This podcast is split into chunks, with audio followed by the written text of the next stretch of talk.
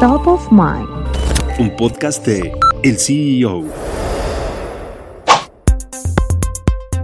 Aunque Apple avanza lentamente en el camino hacia su propio coche eléctrico, la compañía podría haber dado un paso firme al contratar a Luigi Taraborelli, uno de los principales gerentes de desarrollo técnico de vehículos en Lamborghini a lo largo de los últimos 20 años.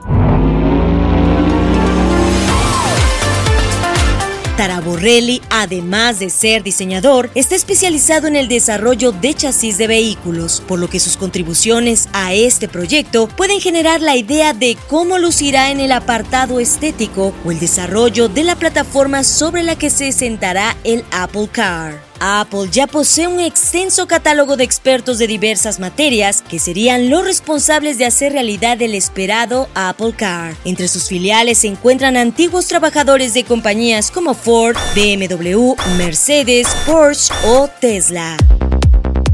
Se espera que el modelo se haga realidad a lo largo del 2025. La meta de Apple es poder crear y comercializar un vehículo totalmente autónomo, sin volantes, pedales o cualquier otro elemento de control. Son muchas las voces críticas que se alzan contra la viabilidad del proyecto, dadas las fechas pronosticadas para su llegada, ya que afirman que dicha tecnología aún no es viable para aterrizar de forma masiva en el mercado.